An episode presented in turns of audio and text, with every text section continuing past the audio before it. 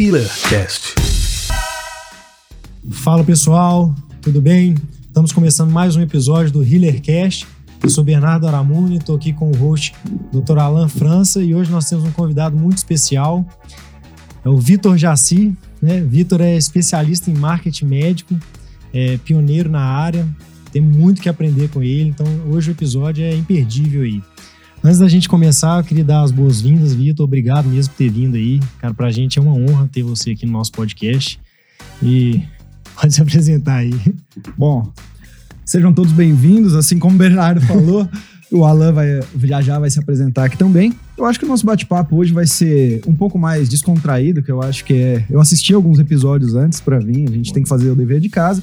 Vai ser um pouco descontraído, mas eu vou tentar, dentro da minha limitação e da, do meu conhecimento, mostrar para vocês algumas maneiras de se fazer marketing. É claro, o médico quer fazer marketing com ética, né? Fazer marketing para quê? Para a gente viver de consultório. Eu sei que você quer viver de consultório, viver do seu consultório particular, diminuir um pouco essa rotina insana de plantões, de, de, de trabalhar talvez em três, quatro, cinco, dez lugares diferentes. Se você quer chegar então nessa situação de viver do seu consultório particular, ou pelo menos viver alguns períodos desse consultório, eu acho que esse bate-papo vai ser um direcionamento. Bom demais. Então, antes de eu fazer a primeira pergunta aqui, é só informar que hoje nós estamos sendo patrocinados de novo pela Carrep Kombucha. Né? Kombucha é uma bebida leve, um fermentado de chás aí com algumas bactérias e leveduras do bem. Então, é uma bebida bem suave, muito gostosa. Então, agradecer o nosso patrocinador. É, então, Vitor, para a gente começar, assim, qual é o papel? Qual, o, é, hoje aqui só voltando aqui um pouco, né? Só para explicar que o Alan hoje ele tá no remoto, né? O Alan voltou para a cidade dele aí, né, Alan? É, antes da gente começar, fala aí um pouquinho, Alan. Tá, tá de volta a Petrolina, né? Esqueci de falar aqui. Exatamente. Boa noite, pessoal. Sejam bem-vindos a mais um episódio do Cash. E realmente, estou de, de volta para minha terra depois de 12 anos. É, mas apesar disso, o Cash continua firme e forte. Vamos continuar dessa forma remota por enquanto. Pretendo algumas vezes estar indo para Belo Horizonte e, cara, só tenho a agradecer, mais uma vez, a gente estava batendo um papo aqui antes, tenho a agradecer ao Vitor Jaci por ter aceitado o nosso convite. Tanto eu quanto o Bernardo somos alunos do Vitor, no, no curso que, é, que ele disponibiliza. E, cara, é uma honra enorme estar aqui, podendo aprender ainda mais com você, Vitor. Muito obrigado mais uma vez por, por ter aceitado o nosso convite. Alan, eu que agradeço. Espero conhecê-lo pessoalmente. Não tão em breve, porque você está em Petrolina, né? Acho que vai, agora é só o Bernardo que conheço pessoalmente. Mas vai ter oportunidade da gente conversar, trocar figurinhas. E eu parabenizar você pessoalmente pelo, pelo podcast aqui, que eu acho que tem. Acho não, tenho certeza que está ajudando muitos dos seus colegas que precisam dessas mensagens. Sem dúvida, sem dúvida. Então, para a gente começar aqui, né, Vitor, assim, é, tem muito médico que ainda tem preconceito com o marketing médico, né? E, e trazendo para a realidade, assim, nosso objetivo aqui é quebrar alguns preconceitos também, até nossos, né? Uhum. E, e, e, não no sentido pejorativo também do preconceito, mas qual que é o papel do marketing médico atualmente? Olha, o papel é trazer a maior experiência, a melhor experiência para o paciente. Sempre foi assim. Eu sempre falo que, e na verdade é balela essa história, mas você vai ver que ela faz sentido, porque ela não, não aconteceu exatamente nessa data. Eu ouvi falar sobre ela, mas ela, mas, mas você vai ver que faz sentido. Eu falo sempre o seguinte: vamos colocar uma data aqui. Em 1928, um pouco antes da quebra da bolsa nos Estados Unidos, tinha um médico que ele olhou para o consultório dele e falou um dia: Nossa, os pacientes vêm aqui. Eu sou aquele, lembra, né? O generalista que fazia tudo. Então, muitas vezes eu, o paciente chega, eu tenho que ficar três horas com ele, fica outro, a senhora vem de outra cidade, fica esperando, o senhor vem de, vem de outra cidade, aí tem uma grávida e ele tinha toda aquela, aquela população em volta dele, dependendo dele. E ele falou: e se eu colocar um sofá no meu consultório? Para essas pessoas chegarem, descansarem, né? Viajaram, ou tem essa grávida que tem que ficar tanto tempo aqui esperando, sou eu o único médico que tem na região. Ele colocou um sofá, enquanto todo mundo deixava o, paciente em pé. Se a gente for parar para pensar, isso melhorou ou piorou a experiência do paciente dele? Melhorou. Só que aí um paciente chegou em casa e falou para o outro assim: olha você não sabe, no consultório lá do John, não vamos chamar ele de João, né? Do John, porque isso foi nos Estados Unidos. No consultório do John aconteceu isso. E você precisa de ver que sofá confortável foi a primeira vez que eu, que eu vi que um médico se importou comigo, porque ele me colocou num sofá. É uma coisa simples. Se a gente for parar para pensar hoje, colocar um sofá numa recepção. Isso é óbvio, todo mundo tem. Mas na época ele fez isso e a gente poderia falar que isso é marketing, porque melhorou a experiência do paciente dele. Se a gente for pegar o sentido do marketing, é médicos colocando as melhores cafeteiras no consultório, colocando um, um móvel confortável, um ar-condicionado, uma senha de Wi-Fi. Está melhorando ou piorando essa experiência do paciente? Aí se a gente for mais além, esse médico hoje ele tem um, um teto de vidro. E ele sabe que não existe marketing bom de produto ruim. Você pode fazer o marketing que for, colocar o dinheiro que for. Tratou meia dúzia de paciente mal. Esse paciente vai no, no Reclame Aqui. Esse paciente vai reclamar, vai falar mal. O que, que vai acontecer? Muita gente vai saber e não vai te procurar mais. Ao longo do tempo, acabou sua carreira. Então, isso pressionou o médico a ele não ser mais aquele médico dos anos 80, anos 90, início dos anos 2000, que meia hora, tudo bem, duas horas, tudo bem, três horas atrasado, tudo bem. Hoje não. Ele tem um pouco mais de responsabilidade porque ele sabe que no final é o nome dele que está em jogo. Isso é marketing também, se a gente for parar a pensar. Quem ganha nessa, nessa equação? Paciente. Então eu trouxe essa história, claro, essa ilustração e esse outro exemplo aqui do, do horário, mas a gente poderia ficar aqui falando de inúmeros casos que no final o marketing é para ajudar o paciente. E pensando nessa equação, eu sempre falei uma coisa que eu acredito cada vez mais que médico rico, ou seja, médico que ganha bem, é uma população mais amparada. Por quê? Médicos que não são valorizados nesse país, ele tem que buscar fazer volume. Ele precisa ir atender sem condições. E o que, que acontece? No final, é minha mãe que está tendo um atendimento que, ao invés de ser um atendimento de meia hora para fazer toda a anamnese precisa, tocar nela e fazer as coisas que precisa fazer com ela, não. Para fazer volume, a gente sabe como que é uma UPA, como que é um SUS. Esse médico ele tem que atender muito paciente, porque ele é cobrado, ele não tem condições de trabalho e ele não atende ela da melhor maneira possível. Enquanto tem um outro que no consultório dele ele separou uma hora, duas horas para fazer aquilo, faz da melhor maneira possível, tem as melhores tecnologias, tem uma boa equipe e vai tratar bem dela. É claro que não, isso não é para todo mundo. Precisa ter esse médico do SUS e deve ter. Precisa ter só que a gente também tem que respeitar que existe um mercado que se chama saúde privada. São médicos que querem trazer um melhor atendimento para o consultório, querem ascender profissionalmente também e financeiramente, e que não tem problema nenhum a gente conviver com médicos de SUS, mas também conviver com esse médico privado. Porque no final o que a gente quer, quanto mais pessoas saírem falando, eu tive a melhor experiência aqui, mais você pode ter certeza, mais sucesso seu consultório tá. E é claro que essa experiência também tem a ver com a questão técnica. Não adianta fazer tudo isso, melhor café e tudo mais, e tecnicamente ser ruim. Mas eu não acredito que os médicos são tecnicamente ruins, principalmente os especialistas, os que passaram por residência, os que já atuam há 5, 6 anos, 10 anos, eles não são ruins, eles podem não ser os melhores, mas não são ruins. Uhum. Agora eu vejo que o, o a, a grande questão de tudo isso é a gente tirar o foco do médico rico, do ganhar dinheiro e tudo mais, e é a melhor experiência para o paciente. Eu, quando eu venho num curso, eu chamo a minha equipe, a gente fica quebrando cabeça para falar como que a gente vai trazer uma melhor experiência. Antes o curso ele tinha X horas e contemplava tudo, mas não. Isso a gente diminui muito essa carga e dá aulas mais pontuais e, e, e práticas. Ele vai ter melhor experiência? Vai. Então é esse tipo de curso que a gente quer fazer, porque isso é marketing, trazer a melhor experiência. Muito legal, cara. E é isso que você falou da, da, da, mudança de. Assim, quando você entende que a questão da experiência né, do paciente e muda essa chave, é, toda a forma de trabalhar do médico ela muda. Assim. Quando eu entendi essa parte, eu, eu, eu mudei toda a minha vida, assim, sabe? É, em vários episódios anteriores eu falei assim tudo, né? O Alan sabe também que, que antes eu trabalhava da forma assim, que ah, é plantão, atendimento rápido, convênio, 10 minutos de atendimento, aquele toque de caixa que você nem olha para o rosto do paciente. E, e o pior disso é que o médico não tem esse insight, cara, que ele está fazendo errado. Quando ele muda essa chave, assim, abre um mundo enorme, né? Então, assim, por isso que a gente quis trazer você assim também, porque isso que você fala, ele, ele é muito alinhado. Porque antes o, tem um sentido pejorativo, né? De marketing, que é achar isso, o cara vai, vai se mostrar só para ganhar dinheiro, né? Aquele cara, o marqueteiro, essas coisas. E hoje em dia é totalmente diferente, né, Vitor? Então, assim, é muito bacana, assim, essa, essa, essa introdução que você falou. Mas como que você chegou, assim, para marketing médico? Foi, eu fui enganado, para falar a verdade. Eu precisava para me formar, eu fiz uma faculdade em São Paulo, uma faculdade boa, Mackenzie, e na época eu precisava fazer um estágio para me formar, era obrigatório, né? Ali no, no bacharelado. E eu comecei a prestar, igual todas as, as pessoas que faziam faculdade comigo, todo mundo queria trabalhar em multinacional. Ou agência de publicidade. Então eram as duas coisas. Ou uma carreira em multinacional, no, no marketing interno ali da empresa, ou em, ou em agência de publicidade, aquela coisa mais descolada. Nunca foi muito meu feitio. E eu prestava é, trainees, não passava, tentava entrevistas e não passava, e falava, nossa, mas isso nunca vai dar certo, será que eu nunca, nunca vou pegar um estágio?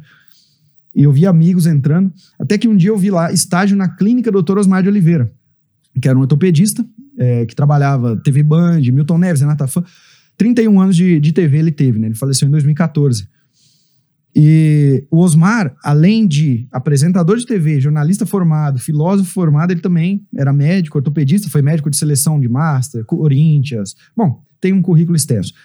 Eu fui fazer entrevista na clínica dele, e aí eu conheci ele e falei: ah, é com esse Osmar que eu vou falar. E eu achava que eu ia trabalhar com futebol, porque no começo foi me vendido que você vai cuidar do blog dele, você vai lá no programa lá, lá, com ele, de vez em quando você vai nas palestras com ele.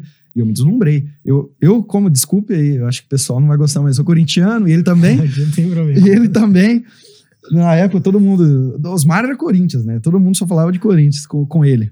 E eu me deslumbrei muito, porque eu andava com o Osmar pra cima e pra baixo, parava assim nos, nos faróis, os motoqueiros chegavam, doutor Osmar, que é Corinthians. E aí eu ia em jogo de Corinthians, aniversário que ia assim, Alexandre Pato, Adriano, não sei quem. Eu eu ia lá com ele, ele me convidava, fiquei amigo dele. Eu achando que ia trabalhar com futebol, futebol, mas quem me contratou foi ele e o filho dele. O filho dele era o gestor da clínica. Ele falou: Ó, oh, você vai cuidar do marketing da clínica. Eu falei, tá, mas o que é marketing médico? Ele falou, não, não sei, estudo, vê o que é. Aí foi pro Google, ninguém tava falando nada. Não tinha um livro. Até tinha um que falava, marketing é, é não trate mal seus pacientes, é outra coisa é, olha, você precisa especializar. Eu só falava nisso, eu li o livro inteiro, 200 páginas, falei, tá, mas prático, vamos ver o que dá para fazer. Não tinha nada, cara, nada. Eu fui errando, acertando, errando. Aí a clínica passou de seis ou sete médicos ali que tinham, contando com ele era sete. Seis externos, que eram só ortopedistas, cada um das suas subs, né? Passou depois de um ano 15, 20, 30. Na hora que eu fui ver, já estava um outro prédio, mais de 30 médicos, porque as coisas começaram a acontecer. Mas, num primeiro momento, eu falei, cara, mas Cosmar é fácil, ele tá na TV. Qualquer coisa que eu falava, eu falava de Corinthians, era certo, eu falava de Corinthians um dia e de saúde no outro. Só para lembrar as pessoas que ele tinha clínica. Aí, de vez em quando, ia um famoso na clínica dele. Então ia muitos, Fernando Meligene, é, vários ex-jogadores que iam lá fazer tratamento, é, pessoal da, da Crônica Esportiva, então ia tudo lá, né?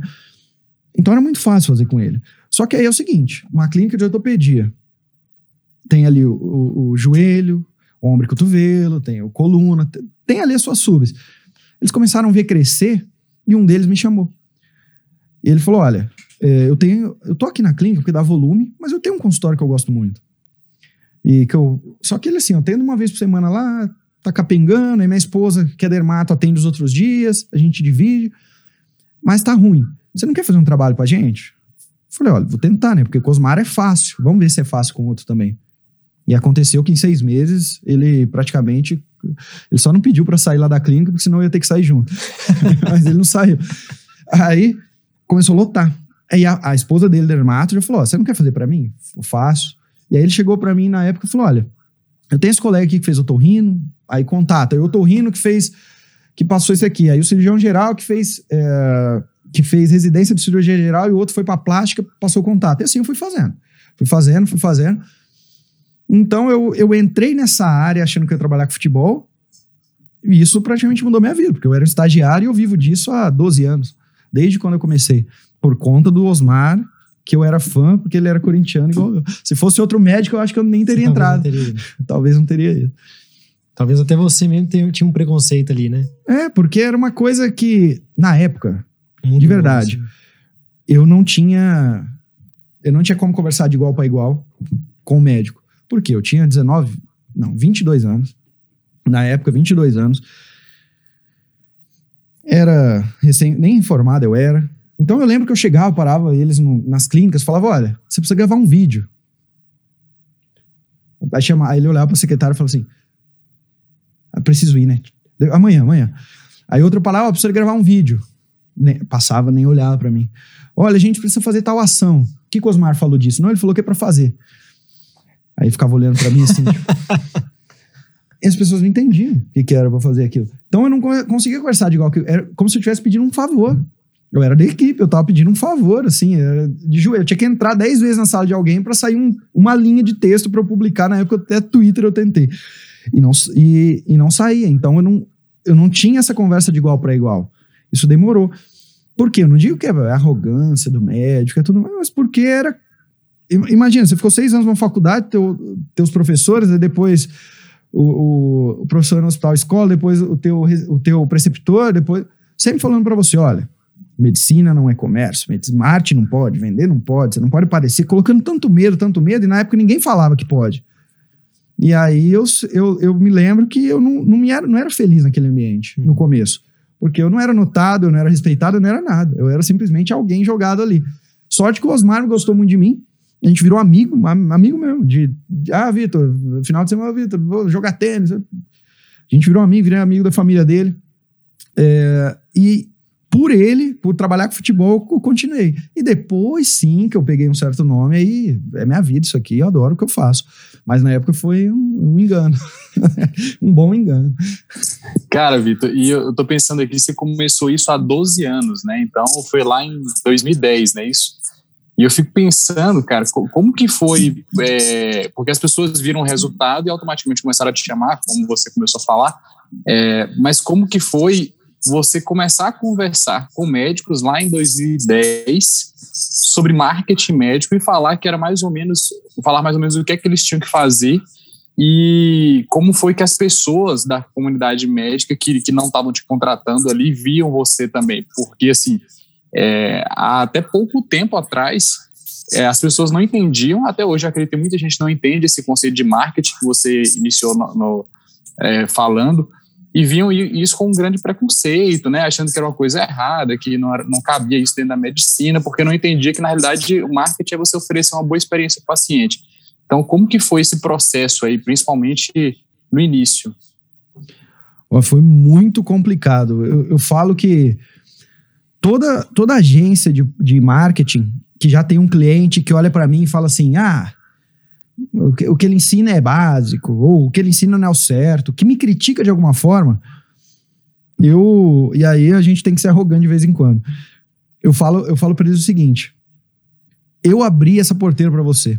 Eu tomei as pedradas para você estar tá aqui hoje.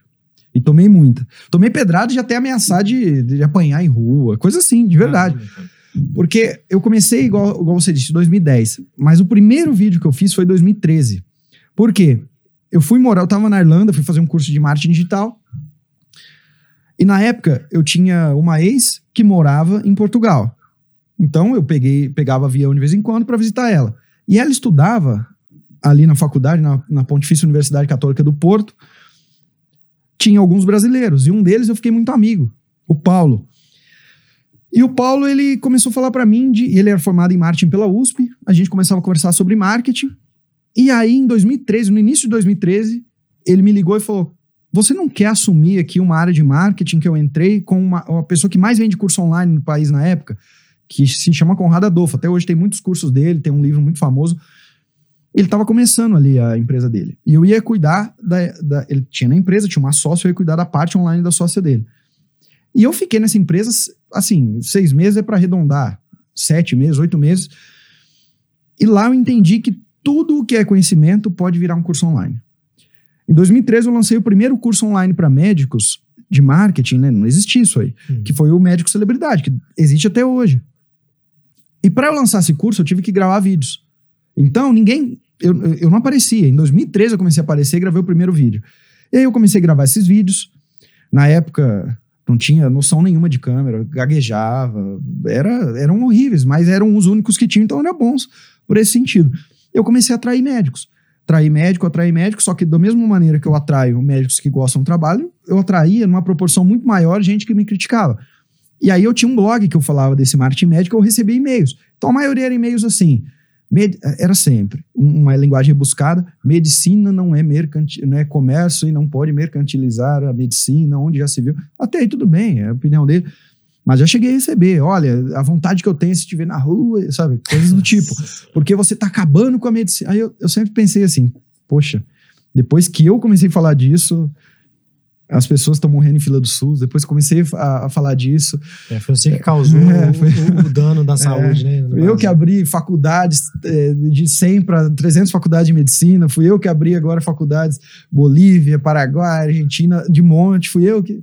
Bom, mas era uma maneira deles contestarem alguma coisa, porque eu também não, não sabia argumentar, então eu falava, mas não, nem eu entendia bem o porquê das coisas. Hoje é é tudo mais fácil. Eu, qualquer argumento eu consigo contra-argumentar porque eu já passei por muito disso.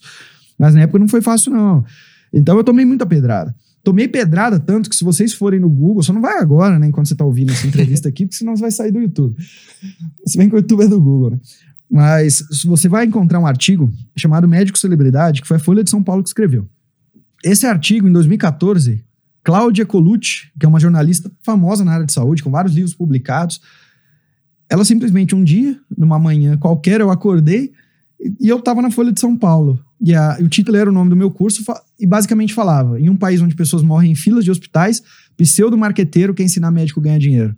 Onde nós vamos parar? Então era um texto todo rebuscado com essa construção.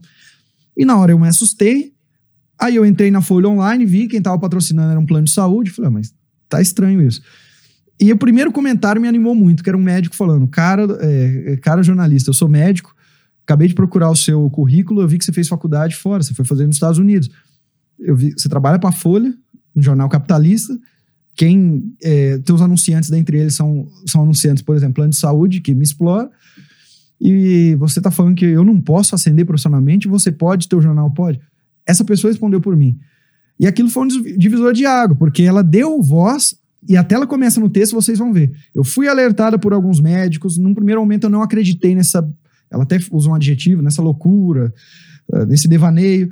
Depois eu pesquisei e vi que isso existia, tal de médico celebridade. Ela fez um texto falando que ela deu voz. E realmente ela deu, porque eu recebi essas críticas. Mas quando ela falou aquilo, um médico defendeu, eu nunca tive tanto seguidor assim que veio de repente para o meu perfil, porque era uma coisa nova. Era falar: olha, não é errado você pensar em ascender profissionalmente. Você investiu pra caramba pra isso. Sabe? Não é errado. O que é errado é você fazer da maneira antiética. Uhum. Isso eu nunca vou ensinar. Mas então foi um divisor de água. Eu tomei muita pedrada, viu, Alan, nesse começo, por conta disso. Cara, e até aproveitar a situação, esse tema que você falou, para perguntar, fazer uma pergunta para ti. Você acha, porque é, eu acredito que as pessoas criticavam e, e fazer essa crítica sem conhecer o seu conteúdo, sem saber o que você estava falando, sem ter a mínima ideia do que você falava, simplesmente tinha ali um pré-conceito, né? Tirava um, conceito sem saber do que você tratava. E você acha que isso pode ter tido influência, né, desse pré-conceito por conta do nome do curso que você escolheu? Essa é sempre uma pergunta que eu quis te é. fazer, porque esse nome médico celebridade, é, eu já conversei com algumas pessoas que estavam fazendo seu curso e eu percebi isso, que eh, dividia um pouco de opiniões. Algumas pessoas achavam o nome atrativo e outras pessoas criavam um preconceito com esse nome celebridade. Você acha que isso interferiu ou, ou qual é o seu pensamento sobre isso? Não, total. Interferiu para receber uma enxurrada de crítica, interferiu para vender muito também. Para estar tá até hoje. E ser um, porque é o que eu falo, né? Um produto ruim não dura seis meses. Ele já tem 2013, quando eu lancei a primeira turma, já vai para nove anos. Quase dez aí, né? Quase dez anos. E eu sempre fui, eu sempre gostei muito da minha área, né? Do marketing. E vendo, lendo muitos livros, vendo pessoas que venderam muitos cursos, convivendo com aquele grande autor de curso, eu percebi que um livro só se vende por conta do título ou porque ele é muito comentado. Então, talvez você vai ler um livro que tem um título que não é tão chamativo, mas vai fazer tanto sentido para você. Você vai ler 1984. É um título chamativo? Não, mas é um dos livros mais vendidos, George Orwell, da história. Por quê? Porque o livro é bom. As pessoas vão comentar e vai vender. Mas existem livros que é impossível da gente ignorar. Como fazer amigos influenciar pessoas. Imagina que você está no shopping andando. Você vai olhar para aqui. Não, é isso que eu quero. Mas você talvez vai até não comprar na frente dos outros. Você vai esperar a esposa ir lá para uma loja, é, tá, vou comprar isso aqui. É, o interesse, 20, com certeza. Mas o interesse você tem. As 21 leis do poder, as armas da persuasão, co como lidar o, é, ligar o. E aí, é um livro bem vendido aqui. Então, a gente, se a gente for parar para pensar, um, um bom título, ele desperta um desejo na hora. Por quê? Porque um bom título ele não fala com o cérebro é, é, racional, ele fala com o cérebro emocional. Que é no final que a gente quer. A gente vai virar para os outros, não, mede celebridade, não, eu quero ser bom. Mas fica na nossa cabeça a gente imaginando as pessoas olhando pra gente diferente. Porque o ser humano ele tem essa questão. Ele tem. Isso é. Eu sempre falo que o a, a melhor maneira de você estudar marketing é você estudar psicologia junto. Porque o ser humano tem isso. Ele é individualista. Ele quer ser notado. A gente é, a gente grita para ser notado a todo momento. A gente tá na mídia social por, por conta disso. A gente compra carros diferentes, vai na, na- coloca um silicone, ou vai para uma academia, tem um bíceps, porque a gente quer ser notado. Porque o notado, ele não só vende mais, mas ele é mais procurado, respeitado, aceitado e tudo mais. Então, quanto mais notado. E eu, na hora de pensar no nome do curso, eu pensei em algo para falar com esse cérebro do médico, é, com esse cérebro emocional dele, o, o não racional, na verdade. Tentar chegar a algo que eu via que eles queriam. Por quê? Porque eu fazia muito pesquisa, eu convivia com muito. E a gente tinha essa noção de que médico, durante toda a história, ele era um ser que, por tendência, ele era mais notado do que as outras pessoas. Então, ó, o doutor chegando, ó, ele é médico, ó, o doutor, ó, ele é- Então, tem já todo esse aval social, ele está acostumado com isso. Então, se eu, se eu fizesse um título muito ligado à questão científica, ia ser dissonante. Eu, eu, não, eu tenho, eu não posso ser dissonante. Já que ele é respeitado, já que ele quer, tem essa aura, eu preciso, eu preciso falar sobre isso. E o nome médico celebridade, ele veio. Tem um curso que tem nos Estados Unidos, é um evento, na verdade, né? Trafficking Conversion. E uma, e, em 2012, um dos, das pessoas que apresentou ali esse Trafficking Conversion, ele mostrou uma pirâmide de valor. Que ele falava: generalista ganha menos do que um especialista, que ganha menos que uma autoridade, que ganha menos com celebridade. Eu falei, cara, isso é o mercado médico. Eu falei, isso é o mercado médico. Se a gente for pensar um generalista, eu vou pensar no meu pai. Meu pai tá com dor na coluna, já que vocês. Ele tá, com, tá ali, dor nas costas, do jeito dele, né? Pontada nas costas do lado direito. Ele tá acordou desse jeito. Se ele for num posto de saúde, num PSF, numa portaria, em qualquer lugar, ele vai estar disposto a pagar. No SUS não, mas dependendo. Se ele for no generalista, ele está disposto a pagar, por exemplo, 100 reais numa consulta, 200 reais. Aí imagina que esse generalista fala: Olha, seu José, meu pai é o seu José. Seu José, o, o teu negócio, você tem que ir num neurocirurgião. Ele, eu, eu tô vendo, é cirúrgico, olha, pela minha limitação, mas eu acho que é cirúrgico, vai lá no neurocirurgião. Ah, tá bom. Aí ele sabe, poxa, eu vou ter que ir num especialista. É alguém que só cuida disso. Então ele sabe que vai ser um pouquinho mais caro. Não é 200, é 300. Aí ele vai no neurocirurgião. Aí o Bernardo falou assim: olha, seu José, é o seguinte, até aqui eu posso fazer por você algo, mas você tem que ir num, na maior especialista da, da área, porque eu vi aqui nos exames, eu não me sinto seguro. E ele, ó, você vai ter que pegar o carro, vai ter que ir pra capital, ele só cuida disso, é professor, professor, doutor, ele é. Vai lá com ele. Aí esse médico, ele já não é mais um especialista, ele é autoridade. O autoridade é quando ele é enxergado pelo especialista ou pelos pares como a referência. E aí, essa autoridade geralmente tem a agenda lotada, e meu pai pensando assim: poxa, consulta com, com o Bernardo foi 300, com o Alan, que é o, o autoridade, deve ser 500. Não vai, não é possível, né? Que ele vai ser, vai pagar, vou pagar menos. E aí a gente chega num limite. Você fala, pô, professor doutor, o que é indicado por outro médico. Só que aí, convivendo lá no mercado de São Paulo, vendo médicos que davam muito certo, é, eu via que o que mais tem é médico qua- qualificado, professor, doutor e tudo mais, e que o consultório particular não vive tão bem assim. Enquanto tem outros que conseguem viver bem, que são, não são ruins, porque senão não ia dar certo. Mas não são talvez os melhores. E a diferença entre ele e essa autoridade é porque ele é conhecido pelas pessoas da região dele e, e é uma referência ali na região. E aí, então, ele tem mais volume. E esse é o médico celebridade. Então, para eu respaldar o médico celebridade, eu explicava toda essa teoria com desenhos. Era um vídeo de 20 minutos para vender as primeiras turmas. Porque eu explicava essa teoria e falava: Ó, você quer ser quem? Eu falo, mu- muito provavelmente, por dentro você quer ser essa autoridade. Porque é uma questão do médico, pô, os meus pais me respeitarem, eu cheguei, é uma satisfação. Mas eu via que ele olhava para o caminho e falava: tá, para eu ser esse professor doutor, primeiro vai ter que aposentar, esses caras nunca aposentam. Professor doutor, ele tem 89 anos, ele tá lá. Ele só larga o osso, porque ele já tem seis filhos, um na Austrália, um não sei aonde, já tem 200 netos, paga pensão para 27 mulheres.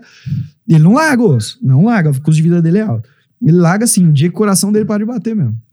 É muito difícil ele largar. Então ele olhava para aqui e falava: ah, para eu chegar nessa situação aqui vai demorar muito. Então eu acho que eu quero ser celebridade. Então o nome veio de uma teoria, mas não foi por acaso. Eu sei, é, se você olhar qualquer editor de livro, ele fala: primeiro, antes de pensar no livro, vamos pensar no título. Eles, eu, eu, tenho um amigo que trabalha em editora, ele fala: o tempo que a gente gasta diagramando o livro é o tempo que a gente gasta fazendo experiência com o título. Porque é o título que faz a pessoa bater, ela tá olhando assim: não, isso eu quero.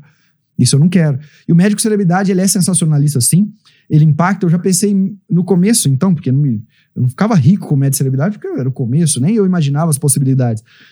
Eu pensei várias vezes em trocar de nome, mas eu sempre vi isso como uma grife, que, se bem explicado, eu estou conversando com o cérebro dele, que não é o racional, então eu estou fazendo um trabalho de marketing certo, eu tenho uma teoria por trás e hoje eu tenho resultados. Então, mas é um nome sensacionalista, sim, concordo. Bacana. Ô, Vitor, eu queria perguntar um, um, o seguinte, assim, é, aquele médico que pode estar escutando aí agora, ele tem um certo preconceito, ele acha que não vale a pena ter uma equipe de especializada em marketing, ele fala, ah, eu faço tudo sozinho, é só postar, né, é só colocar alguma coisa ali no Instagram, um vídeo no YouTube. É, assim, qual que é o principal erro que esse, que, que esse médico geralmente comete na, em fazer marketing assim, sozinho, sem uma ajuda? Tá, boa. Eu vejo que primeiro, a primeira coisa é, é o confundir. Ter uma mídia social com fazer marketing. É, é, a gente, vou usar aqui, eu nem pensei nessas analogias, mas vou pensar aqui, a gente confundir eu sei dirigir e agora eu sei dirigir uma Lamborghini a 300 km por hora. Não, é coisa totalmente diferente. Sim. Saber dirigir, ter uma carteira é uma coisa. Você fazer um track day numa Lamborghini a 300 km por hora é, é coisa totalmente diferente. Precisa ter braço, precisa ter técnica, precisa ter experiência. E eu vejo que a maioria dos médicos confundem. Eu tenho uma mídia social, eu já estou fazendo marketing. Na essência, tá. Se a gente for parar pra pensar, já tá. Eu sempre falo que a função do, do marketing é duas coisas: melhor experiência possível para o paciente, informar, deixar a população mais bem esclarecida. Juntando esse, esse casamento, não tem como informando, deixando esclarecida, vai chegar no consultório, trazendo uma experiência fora do comum, vai manter no consultório e vai trazer amigo. Então, você tendo sua mídia social, você vai informar. Mas só está começando. Esse jogo é muito amador ainda para só ter a mídia social e achar que faz marketing. Então, quando eu, eu, vejo que as pessoas chegam no curso, tem gente que tem mídia social há 5 anos, 6 anos, 10 anos, e sem resultado. Porque fica batendo sempre na mesma tecla, fica. Eu sempre falo da questão do marketing médico de esperança, né? Então, ele segue muitos colegas, vê o que eles estão fazendo e faz igual. Poxa, ele está fazendo, eu vou fazer também. Só que vamos lá, você está vendo a ponta do iceberg do seu colega. Aí você fala, não, mas ele já tem agenda lotada, Vitor, eu vou fazer igual ele. Tá, mas talvez ele tenha agenda lotada, você nunca sabe por quê. Talvez ele está com preço competitivo, talvez ele fez uma ação offline, Talvez ele já tenha. A clínica onde ele está é mais bem localizada que a sua. Talvez o convênio está dando preferência para ele na hora, na hora que as pessoas ligam. Fala: Ó, a gente sabe que isso acontece algumas vezes. Vai no doutor tal. Talvez ele está colocando campanha de tráfego pago, você não está vendo, mas você está lá copiando a ponta do iceberg, que é a dança que ele faz, que é o post que ele faz. Então, fazer marketing é muito mais estratégico do que tudo isso, né? E ao longo do tempo, eu, a minha missão era buscar o que esses médicos estão fazendo que estão dando certo mas que os colegas dele não estão enxergando, que é muito além do que a postagem. O que é que está dando certo que eles não estão enxergando? No começo eu fazia igual vocês, é, muitos fazem hoje, que é eu vou fazer o que meu colega está fazendo. Então eu ensinava isso. Eu olhava no Instagram de médico famoso e falava, ó, oh, tô fazendo assim. Aí eu testava com os meus clientes, faz assim. Mas hoje não. Depois de ter mais de 5 mil alunos, né, a gente está chegando nos 6 mil alunos já. Hum. Tá, se não bateu, bate, tá para bater, porque janeiro foi um mês de muito aluno. Eu converso com muito. Minha vida é isso, é conversando com quatro, cinco todos os dias. Conversando assim, em call, em. Se eu for falar direct, eu recebo 50 por dia, 60, 70, depende do dia. Tem dia que passa de 100, dependendo do que eu falo. Então eu tô toda hora vendo que tá dando certo, que tá dando errado, que tá dando certo, tá dando errado. Coisas que a maioria não consegue enxergar porque tá vendo só a postagem. Então vai muito além de tudo isso. Boa. E tem muita questão do ego do, do, do, médico ali também, né? Que acha que resultado é quantos seguidores está ali para ele, né? Isso hum. é, acho que é um, um é, a métrica de vaidade, né? A métrica de vaidade, ela... É. Eu, eu tenho alguns amigos que são influencer, então, amigo de faculdade, amigo que fala de culinária, e que tem 300 mil seguidores, 400 mil seguidores. E eu com Instagram de 38 mil médicos, alguma coisa assim, consigo ter uma renda 20, 30, 50 vezes maior que essas pessoas. Uhum. Eu não quero seguidor. Se você pegar meu Instagram agora e falar, Vitor, eu vou tirar todo mundo que não é médico do seu Instagram, vai ter 10 mil seguidores. Falo, cara, melhor coisa que você faz. Eu tô falando com o meu público. E eu vejo que o médico deveria ter mais essa também, é, esse tipo de mentalidade.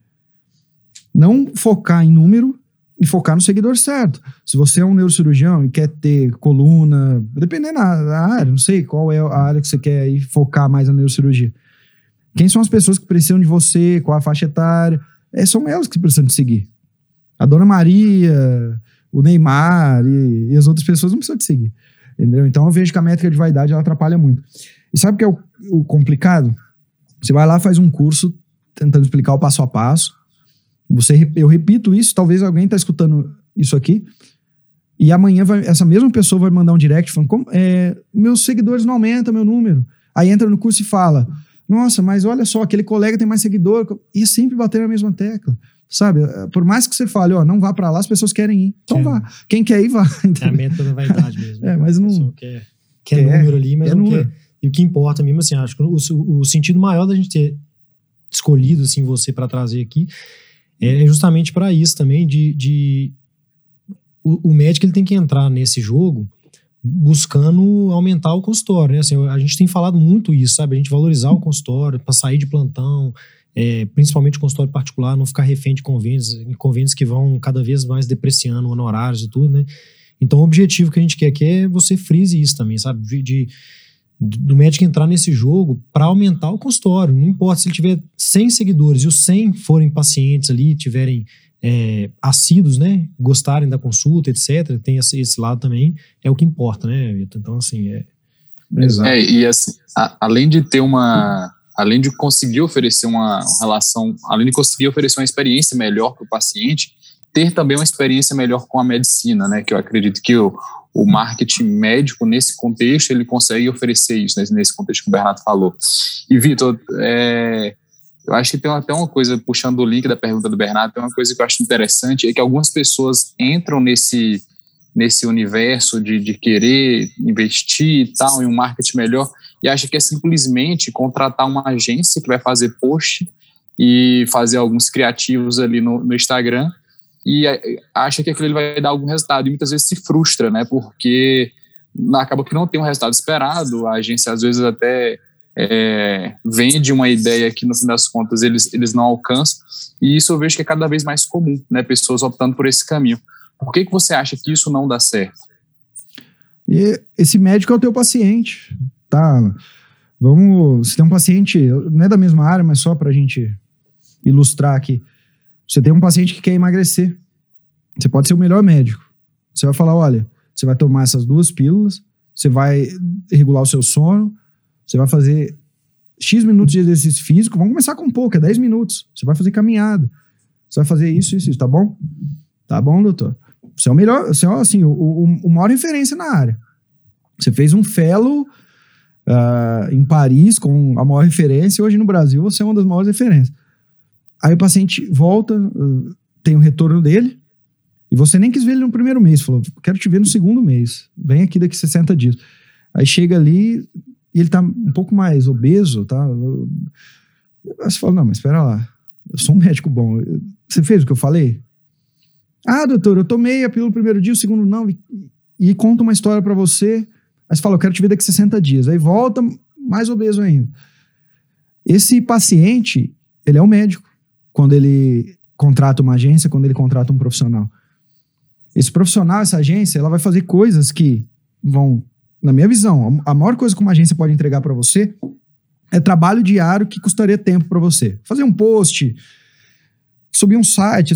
ah, Vitor, mas eu sei fazer site, mas vai demorar três meses para deixar aquilo lá no, bonito. Então, contrata alguém já que a hora é um pouco. Nem todo mundo, mas é que a hora é um pouco mais barata que a sua. Foca na sua hora em atender e tudo mais. Então, a agência vai ajudar muito nisso. Mas a agência tem a limitação. Ela é o médico que vai falar: olha, faça isso. E eu vejo que assim. Eu já, já tentei convencer algumas pessoas, não vão enxergar isso nunca. Algumas enxergam rápido. Eu digo nunca por quê? Porque eu já tenho, eu tenho médicos que se tornaram amigos, inclusive um deles um neurocirurgião. Se tornaram amigos depois de muito tempo, depois de muita conversa, depois de conhecer pessoalmente, em vários contextos diferentes. E que a cada seis meses chega com a mesma demanda. Você não tem uma agência para me indicar porque a última não deu certo? Eu, eu falo, mas tá, mas o que, que você fez? Não, não, eles fazem um post lá, não tenho tempo. Não vai dar nenhuma certo.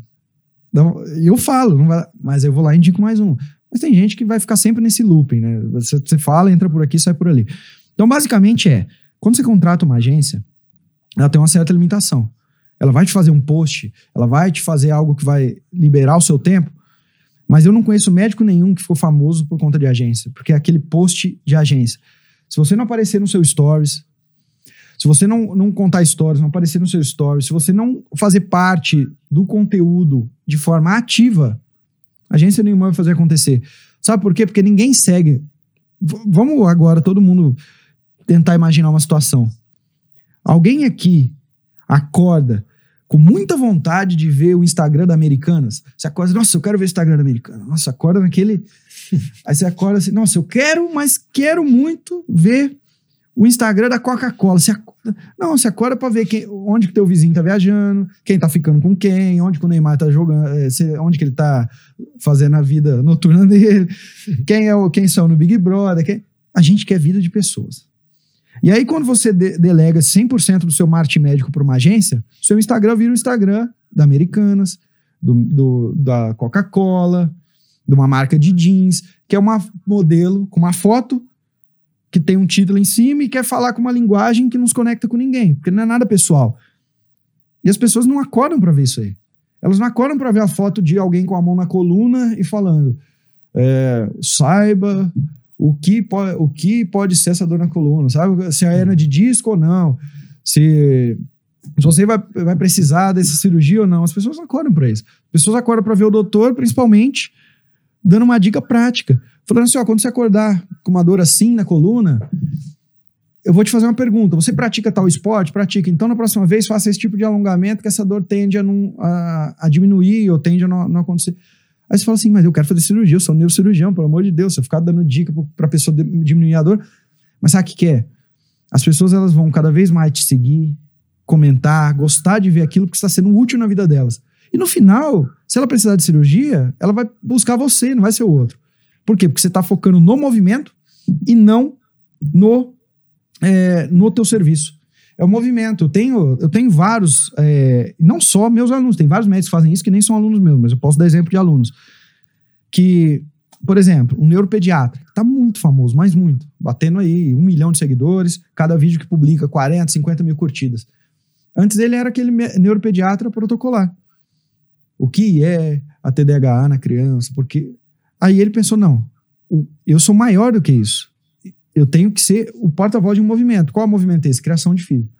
A partir do momento que é o seu filho faz esse tipo de birra quando acontece essa situação, daqui uma dica.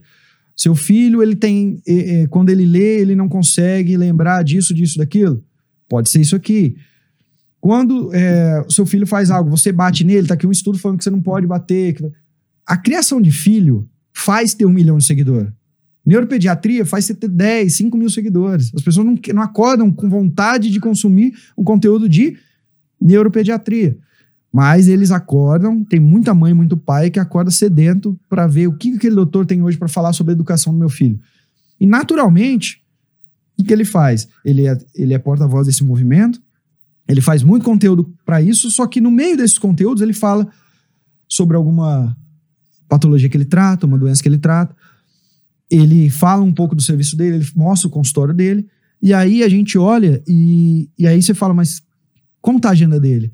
É essa diferença entre ser um médico com agenda lotada, ter mais sete, oito neuropediatras que trabalham no consultório dele, que fazem a triagem para ele, que ele ganha sobre o serviço de cada um deles, e alguém que consegue aí ter oito dígitos só como médico, ainda mais clínico. Por quê? Porque foca no movimento. A mesma coisa, um outro, um outro aluno que estou é, pegando os exemplos aqui da área de vocês, que ele é neurologista clínico, e ele chegou para mim, ele foi um dos primeiros alunos do Médio Celebridade, aliás, em 2014 ele entrou na segunda turma, e eu lembro até hoje. Estou no último ano de residência, quero mudar para Alphaville, quero fazer um consultório assim, eu nunca vi, na época eu nunca tinha, tinha visto alguém com tanta é, clareza sobre o que queria, e vontade de fazer acontecer. E ele começou a fazer o marketing dele chegou uma época ele falou para mim, Vitor, eu estagnei, tô num consultório só particular, tô, tô cobrando aí meus 800 reais na consulta, mas estagnei. Eu queria ter uma equipe. E veio dele a iniciativa de ser porta-voz de um movimento. Ele não era mais um neurologista que dava dicas de neurologia. Ele criou um movimento de tontura. E se a gente for pegar essas doenças crônicas, tontura, hipertensão, diabetes, as, as que mais acometem a população, a gente está falando de milhões de pessoas. Uhum. E as pessoas, elas não acordam para ouvir ali o, o, neuro falando. Mas alguém que fala, olha, você tem tontura? Hoje eu vou te dar uma dica prática. Você tem, você tem tontura? Existem mais de 80 tipos de, de distúrbio vestibular diferentes. Vamos, vamos tentar ver qual é o teu. Você tem tontura? Veja só, se você estiver na, na situação A dentro da sua casa, vamos mudar a, a, ali a rotina da sua casa, porque isso pode piorar. Você tem, ou seja, as pessoas olham para ele e aí sim elas começam a seguir nos milhares e, e, valorizar, porque elas falam, ele ajuda no meu dia a dia. Então eu sempre falo, o movimento ele é muito maior do que o serviço do médico. E médicos que entendem isso, então eu, eu palestrei recentemente na SBOT, né, para uhum. ortopedista, e eu falei sobre isso. Falei, tá, se você for um médico de ombro, as pessoas não querem saber de artroscopia no, eh, de ombro, capsulite adesiva. Alguém entra no Instagram assim, de verdade, acorda assim, nossa, eu quero ler sobre capsulite adesiva, acordei, hoje eu sonhei com isso. Eu tô falando, não o profissional, o profissional muitas vezes sonha, mas o seu João, a dona Maria não tem isso. Só que aí, eu tenho uma dor no ombro crônica, que eu nem sei se é cirúrgico ou não, se é capsulite adesiva, isso aí, o diagnóstico vai me falar, o exame. Mas eu tenho essa dor. E aí um dia eu, eu olho lá, pra, é, uma dica para quem pratica crossfit e tem uma dor no ombro. Aí falou, eu pratico crossfit e tem dor no ombro. Deixa eu ver o que esse médico tá falando. Aí outro dia, olha, se você tem uma dor no ombro noturna, ela pode piorar, use isso aqui. Olha, uma dica de alimentação que melhora, porque o inchaço tem a ver. Aí ele pega e vai começar a fazer lives com um educador físico que vai falar: olha, os principais alongamentos para quem tem dor no ombro. Ele vira um porta-voz de um movimento muito maior do que a artroscopia, do que a capsulite adesiva do que o serviço dele. É o porta-voz do eu sou a única pessoa no Brasil que se você tem dor no ombro, você vai seguir eu vou te ajudar a melhorar. Aí você fala, mas isso é contra-intuitivo, eu quero operar. Vida, eu sou eu tô pedindo, não é ortopedista, eu quero abrir, eu quero, eu quero. Tá, doutor? Mas você traz essa pessoa, é, é o funil que a gente chama. Você traz essa pessoa porque você está sendo útil para ela, falando do ombro, você está dando dica útil para ela, e no final vai chegar uma hora que vai ser insustentável aquela dor, que ela vai, não, agora eu tenho que agir ela vai dar preferência para você. Lógico que você vai ter seguidor do Amazonas, você tem o consultório em São Paulo, muitos não vão viajar. Mas o que eu tenho notado? Esses médicos que criam um movimento, que conseguem quebrar essa barreira técnica, tem gente que viaja o Brasil inteiro. Inclusive, eu fiz a live com esse neuro, neurologista da tontura e ele fala: só tinha um estado, isso a live faz dois anos, que ele não tinha atendido pessoas que pegaram um voo para ir até lá e pagaram os mil reais à vista da consulta dele.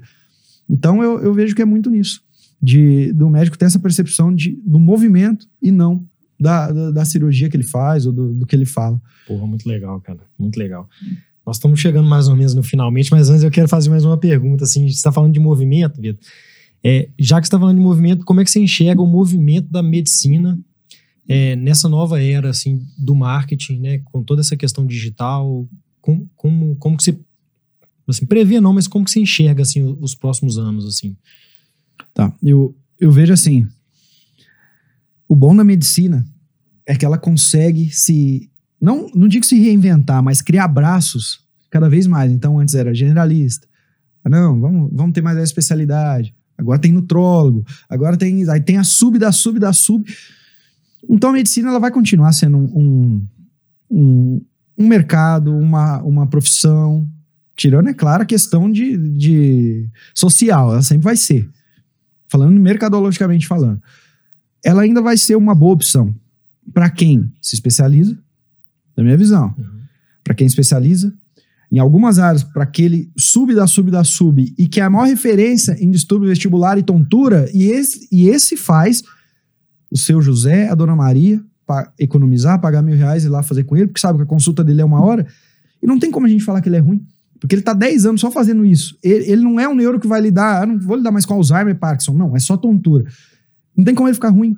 Porque ele acaba virando speaker, as pessoas veem ele, os laboratórios, não. Pera lá, ele é uma das maiores referências. Então você vai no Congresso de Paris, aí ele vai lá. Ele vira um satélite naquela área dele, que ele tudo que é novo chega para ele primeiro do que para os outros colegas. Então ele fica muito bom. Então eu vejo que na medicina, assim, questão de mercado, quem especializar, quem em algumas áreas subir ou falar, eu só trato isso na minha área, vai ter ainda muito, vai ter muito que ganhar lá na frente. A junção disso com o marketing, o que eu vejo é, a gente está começando a absorver um pessoal muito jovem, formado em faculdade de medicina, que ainda não tem um, uma noção, e a gente até viu um caso recentemente, uma noção do que é fazer marketing, do que é expor imagem e do que, e do que é fazer algo antiético, se expor ao ridículo, falar coisas que não deveriam ser faladas numa mídia social. Por quê? Porque essa geração não é a minha e não é a sua. A gente não, uhum. quando tinha 15 anos, a gente não fazia stories. Mas tem gente que com 20 anos, 18 anos, fazia stories e acha que aquilo é a vida. E essa geração nova tá vindo da mesma maneira que eles lidaram com Twitter, que eles lidaram com Stories, com TikTok, que é, ah, minha vida é 24 horas, um, um livro aberto, eu falo o que eu quero, eu sou despojado, porque eu falo as pessoas na minha escola, ah, olha só, ela não tem papo na língua, olha, ela tem personalidade. Só que na hora que você tem um CRM na mão, você vira médico, você tem uma responsabilidade. Você tem que saber o que falar, o, o como falar. E eu vejo que é um caminho perigoso que está indo, porque o marketing já tem essa, toda essa questão pejorativa. A gente passou aqui falando sobre isso. Sim. E exemplos como esse vão acontecer cada vez mais de médicos jovens que não entendem esse limite da ética, não entendem o limite que não, tua vida não precisa ser livre aberto, não, agora você é profissional.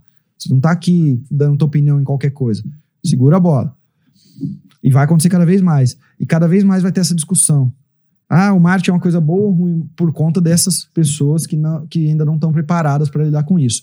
Então vejo que vai caminhar muito para esse sentido, vai ter uma discussão muito ampla, vai acontecer cada vez mais casos de médicos recém-formados que, não, que falam que acham que deve falar, que expõem pacientes, que falam coisas que, que não deveriam, que, que, não, que não fazem a coisa bem feita. E essa discussão ainda vai retroceder. Ao invés da gente caminhar, eu tô vendo que vai ainda retroceder um pouco, porque vai dar munição para quem critica. Vendo questão de futuro, assim, vamos falar agora da coisa boa. Vamos, o marketing para o médico no futuro. Eu eu sempre falo, a gente tem que deixar um legado na vida, né? E eu, com, hoje eu tenho, fazer 33 anos agora, não parece, tá? uns 40. Muito trabalho. 33 anos. O que que acontece? É, eu vejo que eu já deixei um, um pedaço do meu legado, porque eu acelerei essa discussão eu acelerei. Se não fosse aqueles meus primeiros vídeos, eu lançar um curso polêmico, eu palestrar, começar a palestrar em congresso, inclusive conheci minha esposa, eu moro em Belo Horizonte porque eu conheci minha esposa, que ela é médica, de um congresso que eu dei em 2016 palestra. Mas se não fosse eu começar a falar, alguém ia ter começado. Só que uns três anos depois. Então, eu acelerei muito essa discussão. Então, na minha lápide vai estar tá lá. Foi um cara que acelerou e mostrou que médico pode sim ganhar dinheiro desde que ele respeite o paciente dele. Sabe? E aí, como eu acelerei muito essa discussão, eu vejo que hoje a maioria das pessoas, dos, dos médicos, né? vamos falar dos médicos, até os mais velhos, eles já enxergam isso outro, com outros olhos. Em 2013, eles falavam que se me encontrassem na rua ia, ia acontecer uma desavença ali. Hoje não. Eu fui, eu vou dar as palestras, igual eu falei que eu fui na SBOT agora recentemente dar uma palestra. E eu costumo chegar um pouco antes, quando vou dar palestra, ver o auditório, o que, que, que é que está acontecendo, porque é uma palestra atrás da outra. E na palestra anterior a minha estava vazio. Eu falei, poxa, ortopedista, no meio da pandemia, talvez não vão vir aqui na palestra. E eles colocaram 200, 200 lugares só na sala. Na hora que eu cheguei para dar palestra, não tinha mais, mais eh, lugar. Disseram que em todo auditório tem ali, auditório 1, 2, 3, 4, não, não tinha mais lugar ali. E o que eu mais vi era jovem em pé. Porque os que me criticavam, que eram os mais, os médicos mais antigos, os mais conservadores, eles estavam lá porque eles queriam aprender. Estavam sentados, fizeram perguntas, aplaudiram, entenderam qual era a essência do negócio. Porque a primeira coisa que eu cheguei e falei assim: olha, ninguém aqui vai precisar dançar. Eu vou te mostrar um case de como um paciente. Eu, eu falei assim: ó, é como se eu chegasse aqui agora e falar: pega seu, todo mundo vai pegar seu celular. Eu falei: ó, todos vocês vão pegar o seu celular. Vocês são ortopedistas. Vocês vão buscar.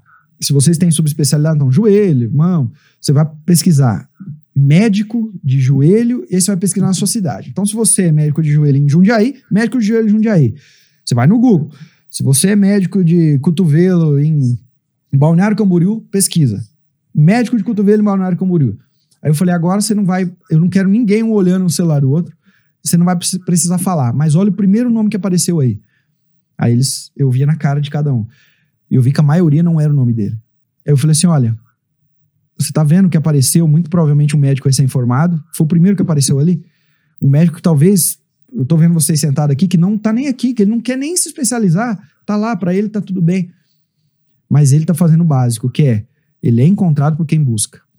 É como se vocês agora pensassem, eu preciso aprender marketing médico, vou buscar um curso. E buscassem encontrassem meu nome. A probabilidade de comprar é grande, porque eu fui encontrado. Eu falei, vocês nem estão no jogo se vocês não forem encontrados. Esse médico que apareceu, ele precisou dançar? Ele precisou gravar vídeo? Não precisou nada, ele só foi encontrado por quem buscou. Eu falei, eu quero que quem não era o nome ali sinta na pele que todos os dias tem dezenas ou centenas, dependendo da região, de pessoas que precisam de médico de joelho na tua cidade que está fazendo essa busca, está encontrando ele, o consultório dele está lotado. E você está pensando que está lotado porque ele dança. Não, está lotado porque ele faz o básico. Ele é encontrado por quem procura. Hoje eu vou ensinar vocês a serem encontrados por quem procura. Foi isso que eu falei. Aí eles saíram de lá, nossa vida, abriu minha mente, porque eu achava que não, fazer marketing era fazer Outra algo, eu tenho que aparecer, eu tenho que ir para a TV. Não. No mínimo que você tem que fazer é ser encontrado quem busca. Senão você não está no jogo. Se seu pneu estourou, você está numa cidade que você não conhece, eu até dou esse exemplo, você está num congresso em Miami, seu pneu estourou. Você vai no Google e vai pesquisar borracharia em inglês, que eu nem sei como é que fala. Você vai buscar borracharia em inglês. Você vai. Agora você vai ficar olhando assim, ah, fica cinco dias analisando essa borracharia que eu não gostei da foto.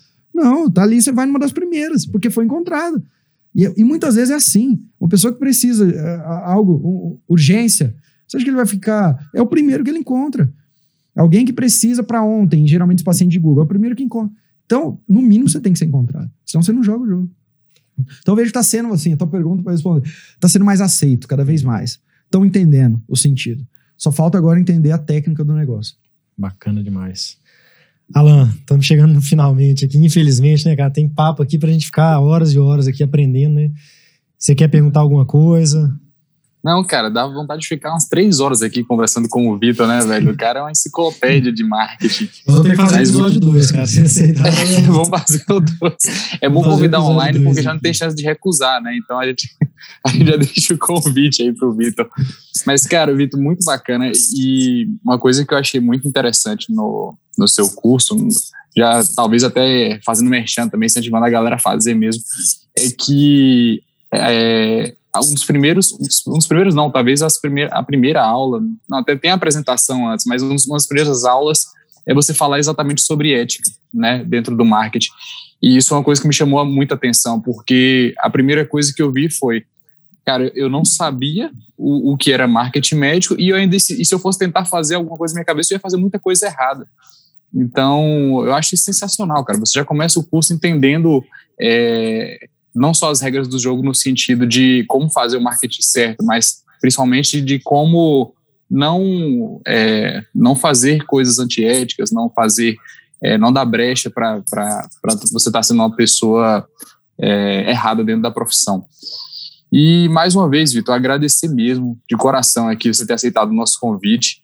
É uma honra ter você aqui no HealerCast e espero que esse episódio aqui as pessoas consigam entender melhor sobre o marketing médico, que a gente já citou algumas vezes aqui dentro do nosso podcast, mas nunca com tanta clareza como está sendo citado hoje. Então, que as pessoas possam olhar, eu acho que cada vez menos, como você falou, as pessoas estão entendendo mais e enxergando com pouco preconceito. Mas, sem dúvidas, ainda tem muitas pessoas que não entendem, que, que vêm com preconceito e que talvez depois de, desse episódio aqui, as pessoas que nos acompanham, pelo menos, vão conseguir é, abrir a cabeça para isso daí, que eu acho que realmente é uma coisa que é fundamental dentro da nossa área. Cara, muito obrigado mesmo. É isso aí, Vitor. Obrigado. Também quero agradecer. Estou satisfeito demais, muito feliz mesmo. A gente aprendeu demais aqui. Eu estou fazendo curso também, fazendo merchan aí, médico celebridade. Entra lá. Quem, quem ainda não conhece, entra no, nas redes sociais aí, né, Vitor? Tudo Vitor Jaci, né? No Instagram, YouTube, no Google. É. Jogar lá, vai te achar, né? Para todo lado, Vitor Jaci. Você só não pode colocar isso em algum site da Receita Federal. algum site aí de, de governo, alguma coisa assim, porque esse não é meu nome, tá? Então você nunca vai encontrar. Já sei o nome da minha cidade, era um apelido de faculdade. E aí virou Vitor Jaci. Então, qualquer lugar é Vitor Jaci, menos em sites oficiais. Mas muito legal mesmo, assim, muito bom. Eu acho que o mais importante, acho que é, é a, a mudança de mentalidade, assim, sabe? Foi uma coisa que, que para mim fez muito efeito, assim, a mudança de mentalidade, acho que ela é o principal. De todas as atitudes, assim, não adianta você fazer um negócio se você não mudar a mentalidade ali. Eu quero te agradecer, muito obrigado mesmo por ter participado aí. É, Alan, a gente te encontra no dr.alanfrança, né? Eu, vocês vão encontrar no dr.bernardoaramune e o HealerCast no arroba healer.cast. A gente está em todas as plataformas de streaming de áudio. Curtam, sigam, divulgue esse episódio aí para as pessoas, para aquele colega que você acha que vai acrescentar, aquele seu chefe, seu preceptor que tem preconceito com marketing. Divulgue esse episódio para ele ver, para ele entender melhor. É, a gente também está no YouTube. Então é isso aí. Um grande abraço, muito obrigado e até mais. E bebam Carrep Kombucha.